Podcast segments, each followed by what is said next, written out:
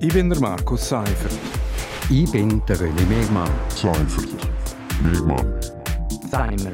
Gemeinsam sind wir Seimer. Seimer. Seimer. Seimer.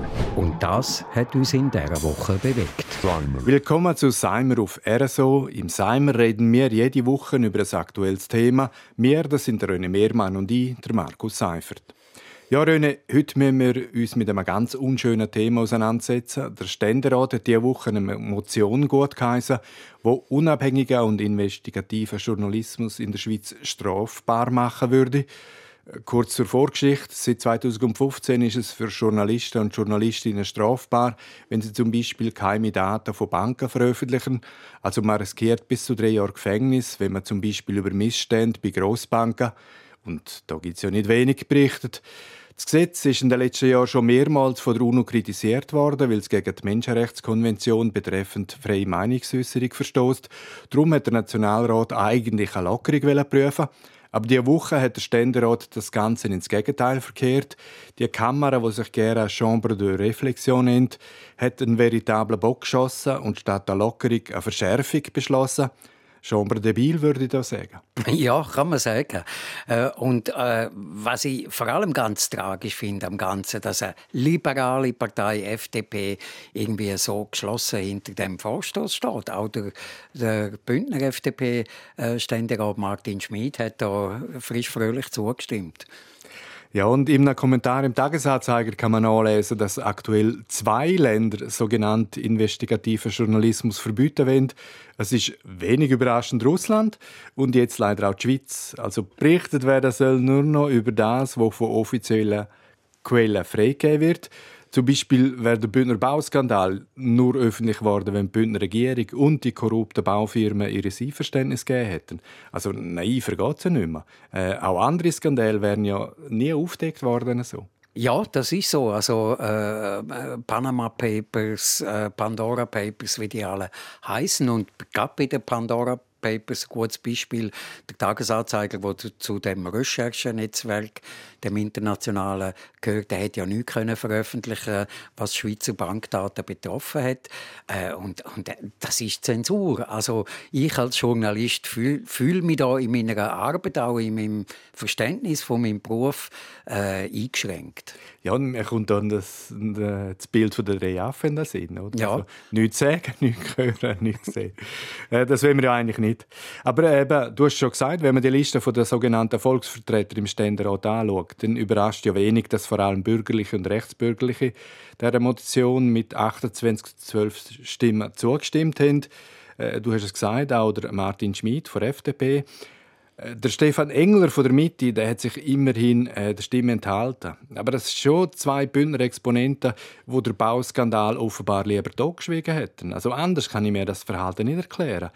Auf Unverständnis stößt der Entscheid vom Ständerat nicht nur bei Linken und Journalisten, äh, sondern auch bei Rechtsprofessoren. Also die haben zum Beispiel in einem offenen Brief vor dieser Motion gewarnt.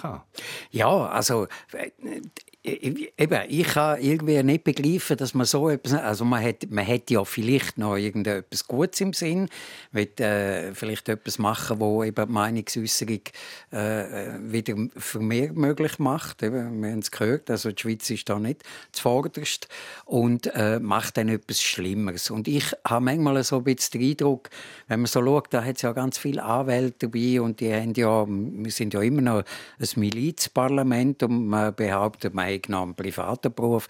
Und dort weiß ich nicht, ob denn dort private Interessen von einem Anwalt eben vielleicht auch noch mit spielen. Aber wenn das so wäre, dann ist das wirklich unschön. Also ich, ich, ich bin eigentlich extrem empört. Ich bin eigentlich auch empört. Und äh, eigentlich muss man vielleicht auch sagen, ich meine, die, die Abwägung zwischen äh, Persönlichkeitsschutz und öffentlichem Interesse, die muss ja sowieso jetzt immer gemacht werden, oder? Also das, ähm, ähm, bei allen Geschichten muss man wissen, dass man eventuell eine Persönlichkeit schützen muss strukturelle äh, Sachen, die schief laufen, dann muss man das benennen können. Oder? Ja, das muss man benennen können. Und äh, es ist eigentlich die Aufgabe des Journalisten, dass er sauber recherchiert, dass er eben so Persönlichkeitsrecht und so auch im Blick hat bei seinen Recherchen und vor allem auch, wenn er dann, wenn er dann äh, darüber berichtet.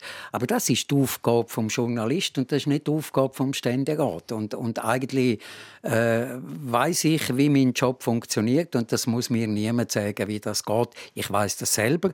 Und in der Redaktion gibt es Kontrollen, das Zeug wird abgenommen, das Zeug wird gegenlesen. Da gibt es ein Vier-Augen-Prinzip, manchmal auch ein Sechs-Augen-Prinzip. Wenn es ganz heikel ist, dann muss auch noch der Chefredakteur darüber. Und das lange, da muss ich nicht noch einen Ständerat haben, der mir sagt, was ich darf und was nicht. Und vor allem wichtig wäre einfach die Unabhängigkeit, oder? Also es wäre das Ende der vierten Gewalt, wenn man als Journalist äh, nur noch quasi der Lautsprecher von Interessengruppen wäre. Also da kann man wirklich, jetzt wirklich nur hoffen, dass die Motion nie so umgesetzt wird, äh, besonders in der Zeit, äh, wo Qualitätsjournalismus sowieso einen schweren Stand hat eigentlich. Ja, ich bin jetzt gespannt, was der Bundesrat daraus macht, weil der ist ja eigentlich gegen äh, äh der, der Vorstoß gesehen, hat er abgelehnt und, und nimmt mich Wunder. Und er wird irgendeinen Vorschlag machen und der kommt natürlich nochmal ins Parlament und dann besteht eigentlich die Chance, äh, dass man den dann wieder ablehnt und vielleicht äh, wird der ein oder andere Ständerat oder Ständerätin auch noch ein bisschen gescheiter in der Zwischenzeit. Hoffen wir das Beste. Wir machen aber einen Schlusspunkt an dieser Stelle. Das ist Seimer Nummer 130. Seimer gibt es jeden Freitag hier auf RSO. Und äh, versprochen, wir machen weiter, auch wenn es nicht allen passt. Auf jeden Fall. Ich bin der Markus Seifert. Ich bin der René Megmann. Seifert. Megmann. Seimer. Gemeinsam sind wir Seimer. Seimer. Seimer. Seimer. Und das hat uns in dieser Woche bewegt. Seimer.